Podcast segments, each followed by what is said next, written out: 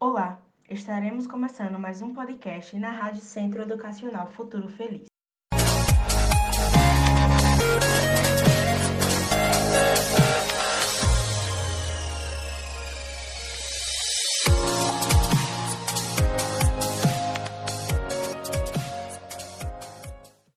Na edição de hoje, iremos tratar sobre o seguinte tema: mutações do Covid-19, como e por que ocorrem essas variantes. No primeiro bloco do nosso podcast, estarei entrevistando a epidemiologista doutora Jennifer Oliveira. Olá, tudo bem? Seja bem-vindo ao nosso podcast aqui na Rádio CEF. Olá, Micael. Grata pelo convite. Bom, durante a contagem regressiva para a virada do ano, nas últimas horas de 31 de dezembro de 2020, a notícia de que a variante inglesa do novo coronavírus já circulava no Brasil deixou a população em alerta. Desde então, o país tem presenciado a multiplicação da quantidade de pacientes infectados por mutações do vírus, que deu origem à Covid-19.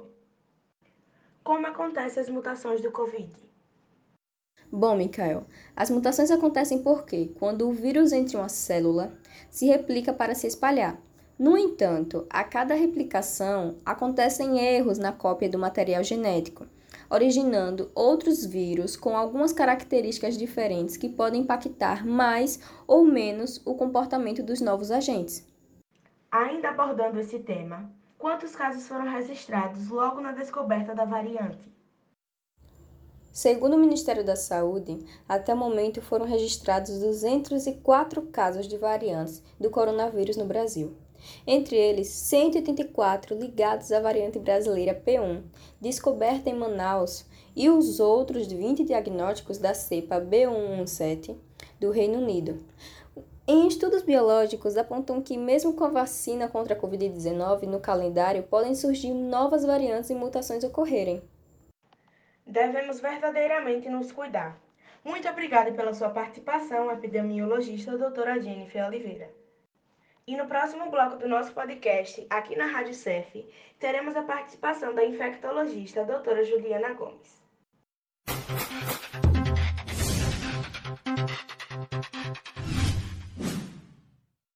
Olá, Juliana, é um prazer te receber aqui.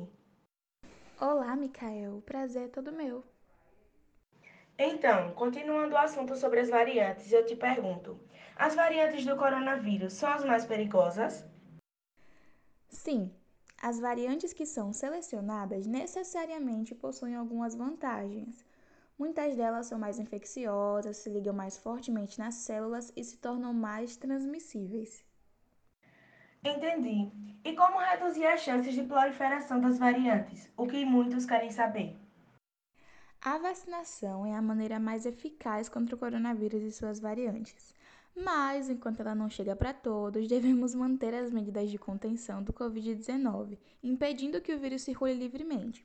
Ou seja, evitando aglomerações, praticando distanciamento físico, usando máscara e fazendo a higienização das mãos. Ótimo! Então, galerinha, fiquem atentos às medidas para que as variantes não se proliferem ainda mais. Vamos cuidar uns dos outros. Bom, Juliano, nosso papo foi rapidinho. Muito obrigado por fazer explicar mais um pouco sobre a maior pandemia do século, o novo coronavírus. Eu que agradeço pelo convite. Para aprofundarmos mais sobre, no próximo bloco teremos dois cientistas e dois pesquisadores para falar mais sobre a parte científica das variantes.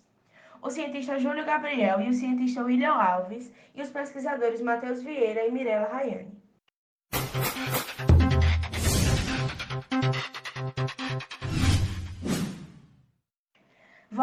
Nossa programação, já estamos aqui com o cientista Júlio Gabriel e William Alves. Olá, sejam bem-vindos. Vamos começar pelo cientista Júlio Gabriel. Então, Júlio, aprofundando mais o assunto, queríamos saber como as mutações interferem no combate à pandemia. Vamos lá. Alguns testes podem não ser capazes de identificar o vírus. O RT-PCR, por exemplo, que detecta o RNA viral, depende da sequência de determinadas regiões desse ácido nucleico. Se houver alguma mutação nelas, o vírus se torna mais difícil de ser reconhecido. Segundo pesquisas, quando o vírus sofre mutações na superfície nela, existe uma possibilidade de a vacina perder a eficácia, de conseguir driblar o sistema imunológico. E isso faz diretamente o combate na pandemia, já que a vacina é a maneira mais eficaz de detê-la. Entendi. Agora eu gostaria que o William Alves me dissesse como sei se fui contaminado pela variante ou vírus original. Bem, os exames usados para diagnosticar a Covid-19 não são capazes de detectar se o agente infeccioso é o SARS-CoV-2 original ou alguma variante do vírus. Na verdade, os testes RT-PCR sorológicos detectam os anticorpos presentes no sangue e não o vírus. Os sintomas entre as cepas não variam. Geralmente, são muito semelhantes aos que são sintomas básicos de uma síndrome respiratória, como a coriza, dor de cabeça, febre, dor de garganta, falta de ar e mal-estar. Então, apenas o sequenciamento genético realizado em laboratórios por pesquisadores é capaz de avaliar o vírus. Neste procedimento, o pesquisador extrai o material genético do vírus e sequencia todas suas partezinhas para identificar se trata de uma variante ou de alguma cepa que está circulando na população. Ótima explicação. A conversa está ótima. Porém, agora é hora de receber os pesquisadores Matheus Vieira e Mirella Rayane. Muito obrigado por terem vindo bater um papo conosco. Nós que agradecemos. Olá, Matheus e Mirella. Sejam bem-vindos ao nosso bloco. Estávamos ansiosamente esperando por vocês. E já damos início querendo saber: a mutação do novo coronavírus deixou eles mais agressivos? Segundo a última pesquisa do dia 28 de abril de 2021, a região de Ribeirão Preto, São Paulo, tem maior incidência da variante brasileira da Covid e a cada 100 pessoas infectadas, 78 contraem a P1, segundo o estudo. Alta predominância está associada à elevação em hospitalizações, casos graves e mortes, analisa o pesquisador. As variantes encontradas no Brasil e suas características são P1, também conhecida como a variante brasileira, foi identificada pela primeira vez no Japão em pessoas que tinham viajado para Manaus. É conhecida por seu maior potencial de transmissão e sua relação com sintomas mais graves da doença, incluindo em pessoas mais jovens e fora do grupo de risco pela capacidade de aumentar sua concentração no organismo. B1128 é uma das linhagens da Covid-19 que circula no Brasil desde fevereiro de 2020 e que, até outubro do ano passado, predominava no país. Deu origem a P1 e a P2. B1133 é uma das linhagens da Covid-19 que circula no Brasil desde fevereiro de 2020. Deu origem a N9. P2 identificada inicialmente no Rio de Janeiro, tem potencial elevado de transmissão. Mas até o momento não há pesquisa que mostre que ela é mais agressiva que a P1. N9, variante recente derivada da B1133. Ainda sem origem confirmada, com ciência de 8 de fevereiro, estudo mostra que ela é mais transmissível do que as linhagens originais da Covid-19. B117, conhecida como a variante inglesa, foi identificada inicialmente no Reino Unido, com alto nível de transmissibilidade. Está atrelada à elevação dos casos na Inglaterra no início do programa da imunização. Agora passando a voz para Matheus.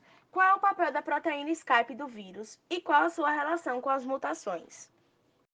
Na verdade, essas mutações alteram a proteína spike, que por ser a região mais externa do vírus, é o principal alvo dos anticorpos neutralizantes. Essas mutações dificultam o reconhecimento do SARS-CoV-2 pelo sistema imunológico. Agora, uma dúvida frequente: as variantes do coronavírus estão aparecendo mais rápido que o esperado? Não. Desde o começo da pandemia, as mutações já eram algo esperado por nós. A velocidade com que surgiram dependia da transmissão viral entre a população. Como o Brasil não conseguiu conter a pandemia rapidamente, o aparecimento das mutações encontradas nos últimos meses já era considerado provável. Voltando para a pesquisadora Mirella, como é possível rastrear e acompanhar o desenvolvimento do vírus? E qual a importância de tal ação? Estudos têm demonstrado que o Coronavac, vacina produzida pelo Instituto Butantan, com a farmacêutica chinesa Sinovac, é eficaz contra a mutação do D614G, que predomina atualmente no mundo e é comum nas linhagens B1128, da qual deriva as variantes P1, amazônica, e P2, surgida no Rio de Janeiro, e B1133, da qual deriva a variante N9. Muito obrigado pela participação de vocês. Tenho certeza que tiraram dúvidas de muitos ouvintes. Disponha. Foi uma honra.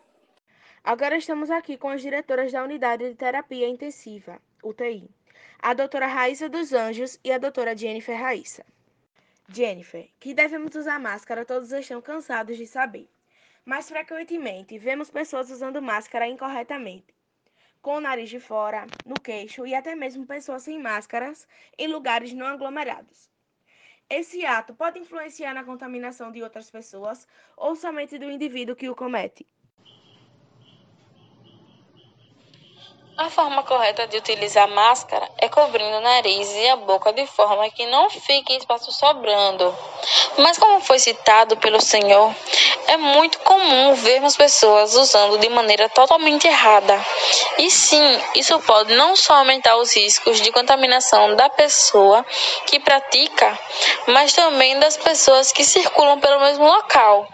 Se a máscara está tendo vácuos, o vírus se espalha mais fácil por meio de saliva, de toques frequentes na sua máscara, por espirros e uma série de atos que podem aumentar a contaminação. Devemos verdadeiramente nos cuidar. Muito obrigada pela sua participação. Passando a voz para a Raíssa, sobre a mutação do coronavírus, qual é a faixa etária e a mais afetada? Até agora, não há nenhuma evidência que comprove essa possibilidade, nem de que a doença tenha ficado mais grave. Há indícios de que ela se espalhe mais entre crianças, mas não há nada que aponte que essa nova forma do vírus tenha se tornado uma grande ameaça para a saúde das crianças. Então, todos devemos nos cuidar igualmente, desde crianças a idosos. Então vamos nos proteger e proteger o próximo. Por enquanto, todos somos vulneráveis. Muito obrigado pela sua participação, doutora Raíssa, assim como a de todos. Eu que agradeço. Enfim, chegamos ao fim de mais um podcast na Rádio CEF. Espero que tenhamos tirado suas maiores dúvidas. Obrigado pela audiência e até a próxima.